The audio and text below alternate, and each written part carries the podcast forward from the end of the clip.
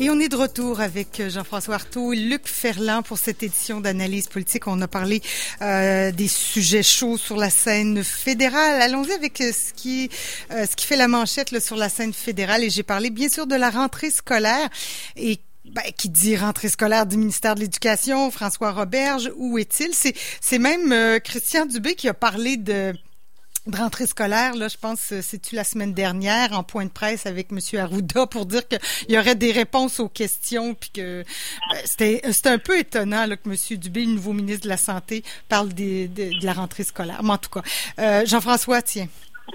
Ben écoute, euh, oui, effectivement, tout le monde a des questions. Les parents du Québec ont plusieurs questions, et pour l'instant, les réponses ne viennent pas, ou les réponses vont pas avec les questions. C'est parce qu'on va nous dire, par exemple, qu'on a déposé un plan de relance le 16 juin, ce qui est vrai, d'ailleurs, c'était bien à l'avance, justement. Ouais. L'idée, c'était de permettre aux gens du monde scolaire de, de se préparer, de s'adapter mm -hmm. aux nouvelles réalités. Bon. Mais beaucoup de choses ont changé depuis le 16 juin, il faut Ouais. être bon joueur. C'est le port du masque, des rassemblements. Bon. Euh, tout ça, ça a, a beaucoup, beaucoup changé. Les études aussi ont été publiées sur les enfants, à savoir s'ils peuvent être infectés puis s'ils sont aussi vecteurs de maladies que les adultes. Mhm. Euh, moi, je, je t'avoue que je suis ça, t'imagines bien. Ben, je te crois. Bon. Et, Comme euh, beaucoup de parents clair. aussi, t'es pas tout seul. Là, ouais. C'est ça. Donc, c'est pas clair. Les enfants sont vecteurs. Maintenant, dans quelle mesure ils sont vecteurs? Puis, bon, il y a toutes sortes d'études qui proviennent de la France, entre autres, de la Corée. Bon. Tout ça, c'est des questions qui demeurent, euh, au plan scientifique, en tout cas, euh, sans réponse. Maintenant, il faut que le ministre Robert réponde. Et on se sent, il faut le dire, aussi beaucoup moins réconforté ou beaucoup moins euh, assuré depuis que M. Dubé est ministre de la Santé. Je ne sais pas pour vous, là. Mais moi, ça me, ça me, met, euh, ça me met comme un genre de mauvais goût dans la bouche. Je, je préférais de loin Mme Mécan. Ouais. Qui avait un ton qui, qui semblait connaître davantage, évidemment, le réseau, qui semblait être en connexion beaucoup plus grande avec le réseau. Euh, M. Dubé a commencé son nouveau mandat de ministre de la Santé sur les chapeaux de roue, on en avait parlé. Il avait nommé une ancienne collaboratrice comme sous-ministre adjointe. C'était pas des bonnes idées. Euh, quand il parle dans les, les, les, les points de presse, on ne sait pas si toute la vérité. Hein. On comprend plus ou moins, on a des doutes, on devient suspicieux. Ça, ça aide pas à la rentrée. Donc, à la rentrée, qu'est-ce qui va se passer? Bien là, bien malin, c'est eux qui le sauraient. Maintenant, il y a des questions qui sont posées par, entre autres, la critique de l'éducation chez le Parti libéral, qui est Marois Risky, député de Saint-Laurent, euh, qui fait un bon travail, mais qui, qui peut-être exagère un peu parfois. C'est toujours beaucoup plus facile, évidemment, de se poser des questions que d'y répondre. Bon. Euh, maintenant, l'histoire des bulles, de, de, de, grouper quatre ou six enfants ensemble en bulles, c'est un peu ridicule. On peut, Ça, se, on peut faire ouais. croire que le bulle, ça va protéger les gens, mais dans les corridors, il n'y a pas de bulles. Dans le cours d'école, il n'y a pas de bulles. Lors du À la maison, il n'y a pas de Et là, je, je vais terminer là-dessus pour laisser la parole à Luc, mais là, il y a toute un, une réflexion qui est en train de s'opérer aussi chez euh, mon confrère, Maître Julius Gray, qui est bien connu, qui est un avocat spécialiste en droit de la personne qui dit que le plan de réouverture des écoles serait inconstitutionnel. C'est-à-dire? En fonction des chartes. C'est-à-dire que comme on ne permet pas, contrairement à l'Ontario, on reviendra peut-être là-dessus, mais comme au Québec, on ne semble pas permettre, parce qu'on va voir le nouveau plan révisé, mais on ne semble pas permettre d'exception et on ne semble pas surtout donner aux parents le choix quant à la, la fréquentation ou pas des écoles de leurs enfants. Donc, c'est de la monsune pour tout le monde, comme je le dis souvent. Là tout le monde passe dans le, le même moulinet, les écoles rouvrent pour tout le monde et tout et tout. On permet pas aux enfants qui sont malades ou on permet pas aux parents qui ont des, des conditions médicales ouais. euh, bon, qui sont propices à des, des, des, des conditions de comorbidité qu'on appelle. On leur permet pas de garder leurs enfants à la maison parce que c'est l'obligation de la fréquentation scolaire. Donc, on ouais. leur permet pas de garder leurs enfants à la maison. Et on leur, on leur donne surtout pas des services virtuels. Alors, ce qu'on va dire, c'est que si vous êtes malade, vous pouvez garder votre enfant à la maison et faire ce qu'on appelle du homeschooling, je ne sais pas comment on dit en français, l'école à la maison. Donc, de vous retirer du réseau scolaire. Mais c'est pas ça qu'on veut. Là. On veut garder, le, on veut conserver notre lien au réseau scolaire en bénéficiant de services de la commission scolaire parce que mon enfant est diabétique, pour prendre cet exemple-là, ou mon mari est diabétique, les conditions cardiaques, il est. Ouais. Euh, il y aurait tout un argument à tirer sur l'inconstitutionnalité d'un tel plan. Et c'est M. Maître Julius Gray qui est en train de l'élaborer.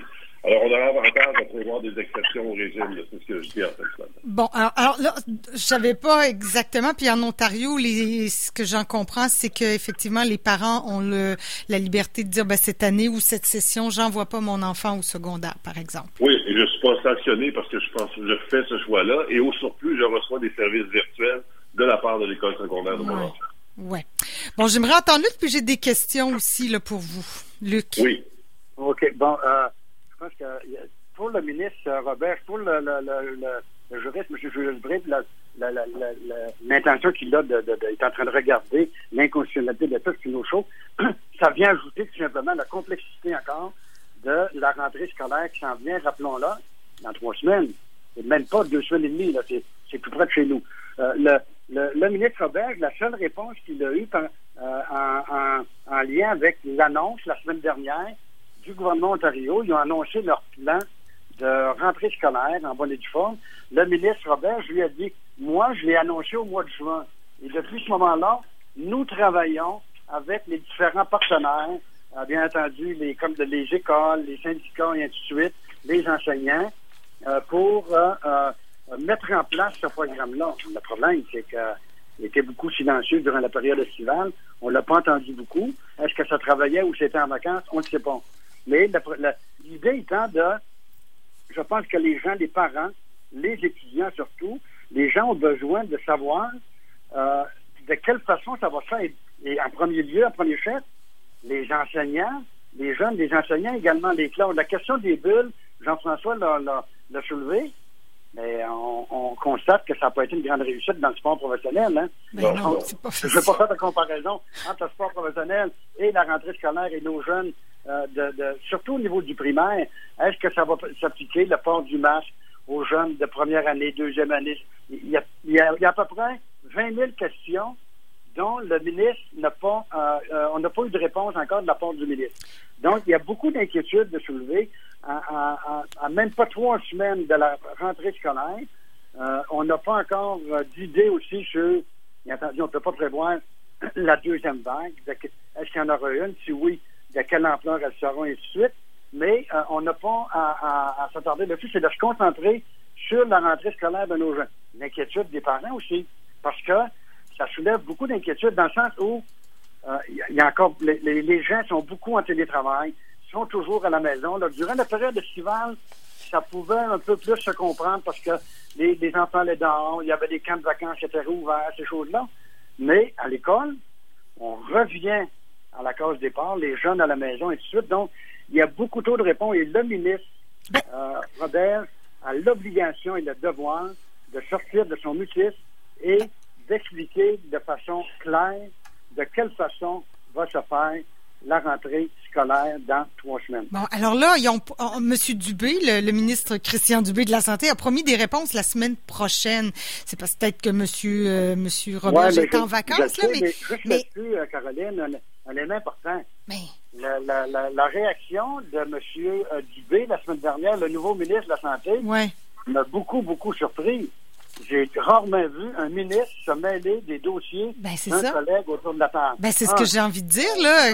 C'est ah pas à M. Dubé, au ministre Dubé de faire ça, mais bon, outre ça, est-ce que, bon, il est peut-être en vacances, là, il a, droit, a des vacances, mais le timing n'est pas bon parce qu'on est à trois. Ben non, je sais bien, mais... Euh, non, l'idée, c'est pas ça, mais non, c'est important de, le mentionner. L'idée n'est pas là. Moi, Mme McCann me rassurait beaucoup plus. Elle était issue du, du euh, euh, du réseau de la santé, ainsi de suite, son comportement, euh, le timbre de sa voix, et ainsi de suite. Monsieur Dubé vient d'un autre monde, du monde des finances, ben euh, des choses-là. Je ne dis pas qu'il n'y a, pas de compétence, la question n'est pas là. Mais moi, c'est drôle. quand j'écoute, j'écoutais Mme McCann puis M. Dubé, ben, là, je pense qu'il y a une affaire de voix aussi. Hein. Le Christian Dubé, sa voix là en conférence de presse est dure à écouter. C'est pas, c'est pas aussi harmonieux. Il y a, à l'oreille là, c'est plus difficile aussi là. Il y a quelque chose avec le thème de voix qui est comme un peu grinçant là, qui est un petit peu plus ben, rough là. Mais bon. J'irais plus un spectacle de Mme McCann comme je Dubé. oui, bon, je sais pas. Ni un ni l'autre. Mais, mais, bon, bref, pour revenir sur les incohérences là, de la rentrée scolaire, ce qui semble poser problème, c'est surtout le secondaire, parce qu'il semble y avoir consensus là, pour les tout petits au primaire parce que parce qu'il y aurait pas de contagion, donc il y aurait pas de masque pour les le primaire, mais au secondaire c'est plus compliqué. Puis il semble qu'on s'en va vers le, port du masque tout le temps là. C'est un peu là où on ben, en est? Je pense que oui, c'est un peu ce que Christian Dubé a annoncé la semaine dernière. Maintenant, Pour le secondaire, si on se reporte au plan déposé par le ministre Roberge le 16 juin, on se rappelle que pour les, élèves qui fréquentent la quatrième et cinquième secondaire, eux, seraient à demi-temps. C'est-à-dire que une journée sur deux, ils seraient en présentiel, comme on se plaît à dire dans la bureaucratie québécoise. On leur dit qu'ils seraient à l'école. Et pour l'autre journée, ils seraient à la maison, puis ils arrêtent de la télééducation. Bon, disons que ça, c'est réglé pour eux. Mais maintenant, pour le primaire, effectivement, les décisions qu'on a prises, on les a basées sur des études à l'effet que les enfants étaient de petits vecteurs de maladie et qu'ils étaient eux-mêmes très peu malades. Mhm. bon, les récentes études, suite aux, examens sérologiques et tout ça, des prises de sang et tout, démontrent pas ça. En France, par exemple, il y a une école, je vous dis le nom de l'école, où il y avait énormément d'enfants qui étaient des vecteurs de maladie. Le problème, je pense pas qu'il soit là. Le, véritable problème, l'éléphant, si on veut, dans la pièce dont personne ne veut parler, c'est que les enfants, les parents sont pas capables de travailler à la maison les enfants sont là. Ben c'est clair, c'est ça l'affaire. Parce que, tu sais, on pourrait se dire, écoutez, là, tu sais, sur l'échelle humaine, on va vivre peut-être jusqu'à 90 ans, là, tu sais, avec les progrès technologiques. Si un enfant perd un an de scolarité, c'est ou une session, à tout le moins, euh, sans, tout perdre, là, mais je veux dire, s'il va pas à l'école pendant un an, c'est c'est pas la fin du monde parce que on va être à l'université rendu à 23 ans au lieu de 22 ans, là, tu sais, ou quelque chose comme ça. Ah, moi, je suis tellement d'accord avec ce que tu dis. Moi, cet argument on va prendre du retard. mais du retard sur quoi? Sur qui? Ben du bon Dieu. Il faut voir les jeunes générations qui restent à la maison jusqu'à 30 ans, 31 ans, puis finalement qui joignent à peu près jamais la main-d'œuvre active. c'est plus ce que c'était à mon époque, c'était encore bien moins à l'époque de Luc. Non, mais, mais, c'est ça, il y a d'autres compétences qu'on peut développer à la maison, apprendre ben à cuisiner, apprendre à faire le ménage. apprendre à se connaître. Apprendre à se connaître. C'est pour ça que je me dis, c'est peut-être pas, c'est pas si grave si les jeunes vont pas à l'école pendant un an. À mon époque, on était, on était tellement pas prêchés qu'on allait à l'école à pied. C'était long. Non, mais c'est vrai, moi, je me rappelle à mon époque, si on devait, on devait sortir du bac à 22, 23 ans, commencer à travailler. il y avait une espèce d'urgence de gagner des sous, puis de travailler, puis bon, de contribuer au fonds de pension, tout le monde. On n'est plus ça, on n'est plus du tout dans ce contexte-là. Alors, si on disait, écoutez, la rentrée scolaire, pour les zones chaudes, disons, mhm. on va la reporter au 1er janvier. C'est bien grave, là. pas grave, à part pour les parents qui sont à la maison. Ben, c'est ça, c'est plus, c'est plus ça, là. C'est ça le problème. C'est plus ça, effectivement. Puis là, il faudrait que les employeurs soient conciliants, qu'on trouve des, des, façons de travailler. Parce que, tu sais, Luc et moi, on travaille de la maison. Puis, très honnêtement, deux ou trois heures de travail euh, par jour à la maison, ça équivaut probablement à six, sept heures de travail euh, dans un bureau parce qu'on n'est pas dérangé, parce que bon.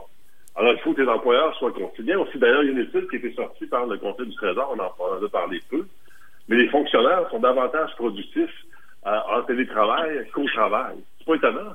Ils ne mm. sont pas dérangés, ils ont le temps de faire les choses qu'ils veulent, ils les font à les heures qu'ils veulent bien. Donc, le télétravail, c'est une bonne chose. Puis ça, ce qui est un élément intéressant chez M. Dubé, c'est celui-là, c'est qu'il est convaincu, lui, que le télétravail est là pour rester. Bon, ben, tant mieux. Il ne faut pas oublier aussi que la règle permet seulement à 25% des employés au maximum d'être en présence au travail. Ça ne va pas changer en au mois de septembre, ça. Là, Non, c'est ça. Donc, ça va être compliqué aussi. Là. Alors, écoute, moi, je pense qu'il faut prévoir des exceptions. Il faut laisser aux parents le dernier choix. Là, je pense pour ma paroisse. Oui. Il faut laisser aux parents le dernier choix. Puis, il ne faut pas paniquer non plus. Il ne faut pas non plus soulever des spectres, fantômes fantasmagoriques. les gens vont, vont, vont, vont vivre l'enfer s'ils restent à la maison. Puis, évidemment qu'il y a des conditions particulières pour des gens qui sont mal logés. Mm-hmm. Je suis conscient de ça. Mais de façon générale, ça ne sera pas la fin du monde quand même. Alors, faut pondérer les uns et les autres. C'est pas si simple que ça, mais chose certaine, ça prend des réponses et ça prend des réponses vite. Parce que le moins on a de réponses, le plus on a de questions. Et le plus les inquiétudes sont soulevées aussi. Ben, alors, si tu parlais tout à l'heure, puis on va terminer rapidement avec ça, Jean-François, là, parce que Julius Gray travaille sur euh, euh, un document comme quoi ce serait inconstitutionnel. Est-ce que ça, ça pourrait sortir très prochainement pour compromettre la rentrée scolaire ou en tout cas pour à tout le moins euh, la retarder ou Ben oui, écoute, moi sans faire de grandes révélations, je sais que Maître Gray a écrit au ministre Roberge hier Okay. Alors, il n'y a, pas de réponse encore, évidemment, d'ailleurs, sur la, mais euh, je veux dire, il a alerté les autorités du ministère de l'Éducation quant à la, possible inconstitutionnalité d'un plan qui ne prévoirait pas d'exception. Mm-hmm. Alors, certainement que M. Robert ça au moment où on se parle et qu'il en est bien conscient. Et ce serait pas le fun de se pourvoir devant la cour pour faire casser un plan de retour à l'école déposé par le gouvernement du Québec. Je pense pas que personne veuille aller là. OK. Bon, on aura l'occasion de s'en reparler peut-être la semaine prochaine. Monsieur Robert, je vais certainement sortir de son mutisme d'ici là. J'ai déjà vu des parents commencer à acheter les fournitures scolaires. On est là-dedans. Là. Euh, un autre beau sujet, les bonnies versés à nos dirigeants, entre autres de la, SQ, de la SEQ et de la HQ. Euh, ben, Luc, ou Jean-François, euh, allez hop. D'abord, commençons par ceux qui ont décidé de ne pas se verser de bonnie, Hydro-Québec. Hydro-Québec a décidé de ne pas se verser de bonnie cette année euh, sous l'arrivée de Sophie Brochu. C'est comme si ça faisait 25 ans qu'est arrivée Sophie Brochu, n'est-ce pas? Mm. au mois de mars. Oui, oui, en pleine pandémie. C'est ça. Elle arrivait de chez Énergie, qui est encore une fois un très pas beau nom. Avant, c'était Gaz métropolitain, il n'y avait pas de mal là. On a décidé d'appeler ça Énergie. C'est un nouveau. C'est un néologisme bâtard. Aurait dû, aurait dû l'année d'Arabie au Sénat de Québec. Donc, euh, elle est arrivée chez Hydro, elle a décidé de geler les, salaires à cause de la pandémie, bien sûr, pour faire son effort, bien entendu.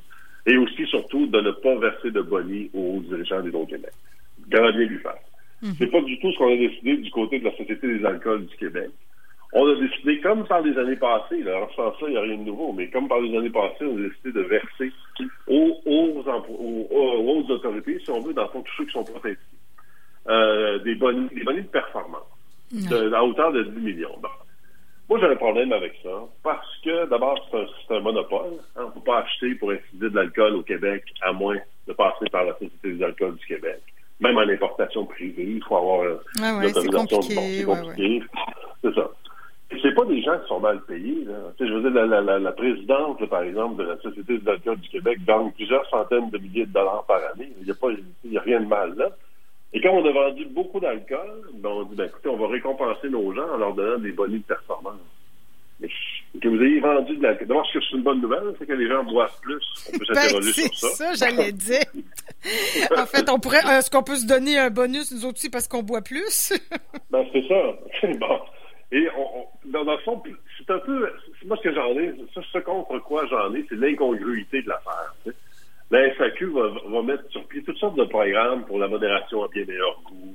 Euh, il, faut, il faut contrôler notre, consommation, il faut, il faut boire de façon réfléchie. Mm-hmm. Alors que leur rémunération est directement reliée au fait que les Québécois boivent de plus en plus. Il y a une forme d'hypocrisie là-dedans. Ouais, ouais, ouais, L'autre élément qui est fatigant, puis Luc pourra parler après, c'est cette idée de boni. Dans le monde actuel dans lequel on vit, d'appeler ça un bonus de performance, un boni pour une société d'État, c'est pas bien vu. Mm. Alors, si, si on veut euh, augmenter la rémunération de ces gens-là, il y a des processus pour les faire en transparence. Bon, alors on pourrait augmenter leur salaire et de leur verser des bonnies de performance. Ça marche pas, ça passe pas. Ben Aujourd'hui, c'est toujours mal vu. Ben, j'espère. oui, absolument. Ben, ben, Luc, toi, qu'est-ce que tu en penses? Je suis sûr que tu ben, tu adores que les dirigeants aient des bonnies?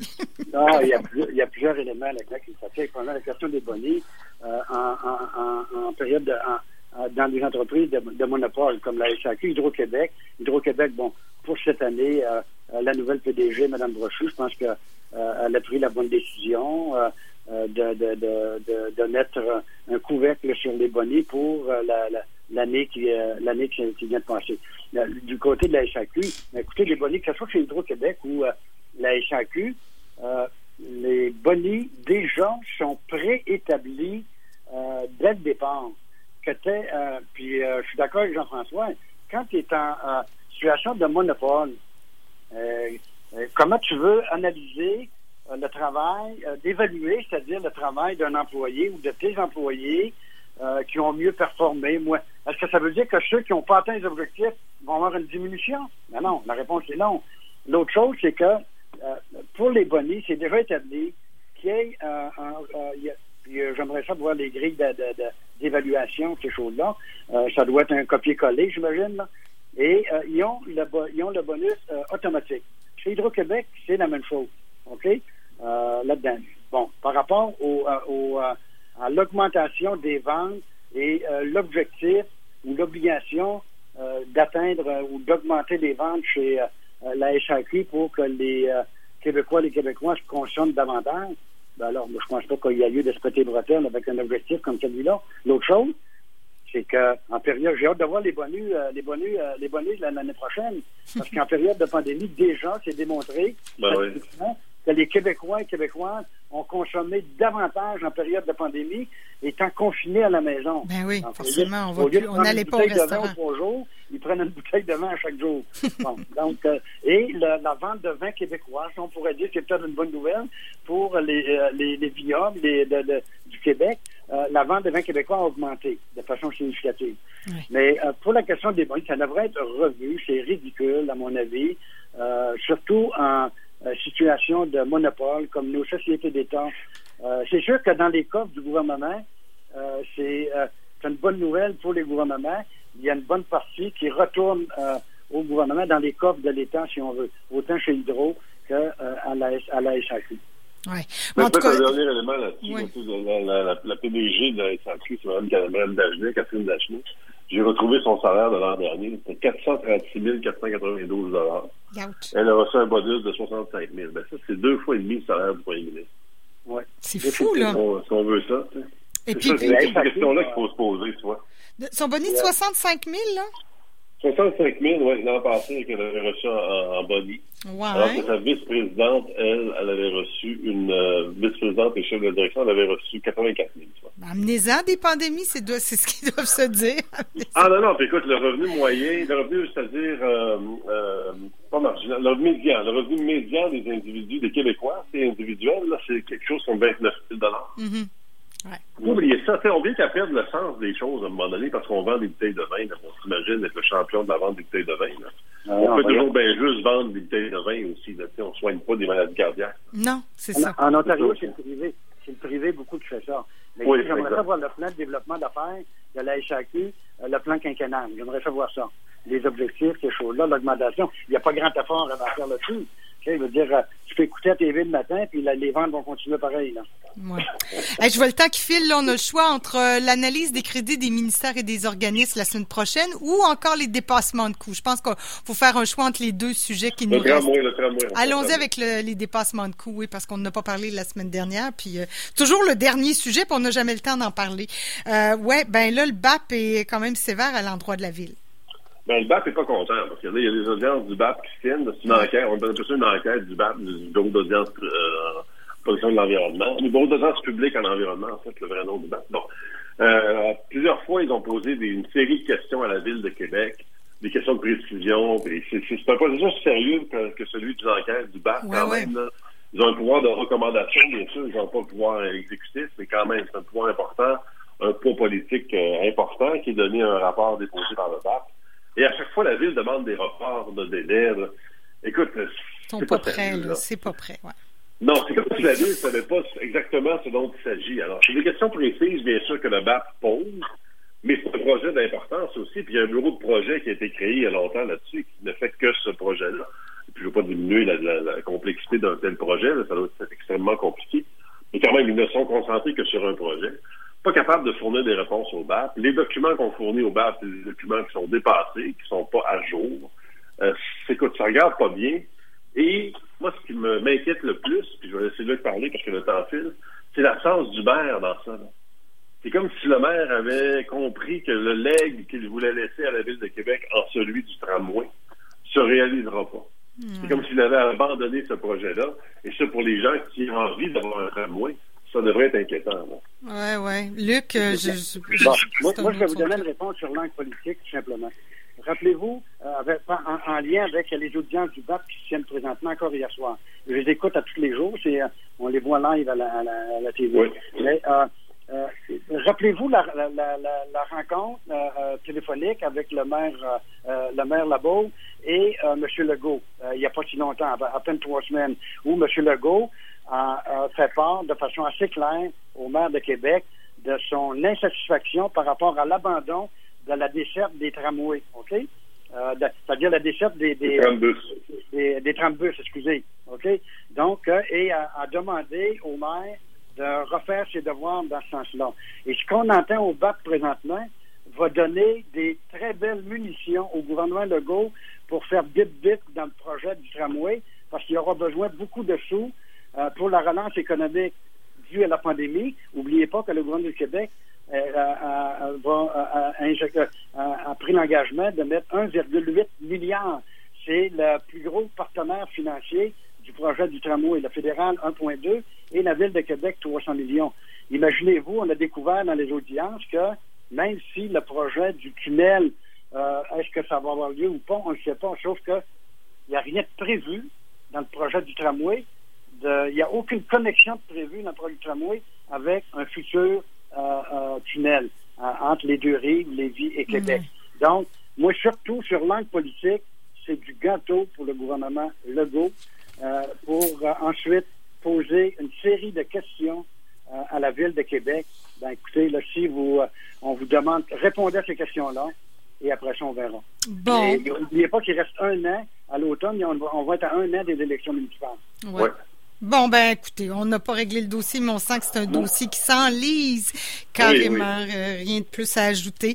À part peut-être vous remercier, messieurs, de votre oui. participation. A le temps pour euh, Albert Camus? Une petite, ah, ben toujours, on le prend. on retourne à la peste, évidemment, parce que c'est d'actualité, malheureusement. Mais rapidement. Alors, Albert Camus, que disait-il dans ce merveilleux roman qui est La peste? Il disait, à la vérité, tout leur devenait présent. Il faut bien oh. dire, la peste avait enlevé à tous le pouvoir de l'amour et même de l'amitié car l'amour demande un peu d'avenir et il n'y avait plus pour nous que des instants. Quelle belle. Euh, oh, on mettra ça. Tu m'as. Jean-François, envoie-moi la citation. Je vais la mettre sur la page Facebook des Matins éphémères. ça va être la réflexion du jour. J'ai relu La peste, moi aussi, euh, comme beaucoup de monde d'ailleurs, au début du confinement. Bon. Alors, merci pour cette belle pensée, puis tu nous en apporteras donc la semaine prochaine. Merci, Jean-François. Et merci, Allez, à la semaine prochaine. merci beaucoup, Luc. Bonne journée à vous deux. Au revoir.